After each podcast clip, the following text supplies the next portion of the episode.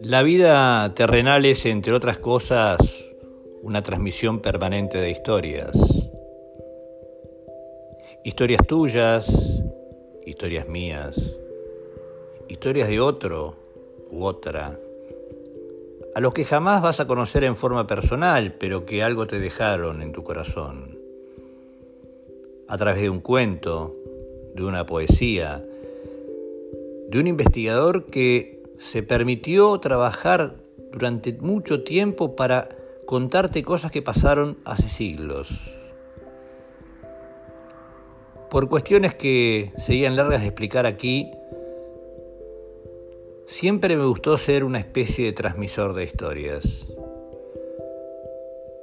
Por eso te invito a que te quedes conmigo, porque quiero y necesito contarte algunas cosas.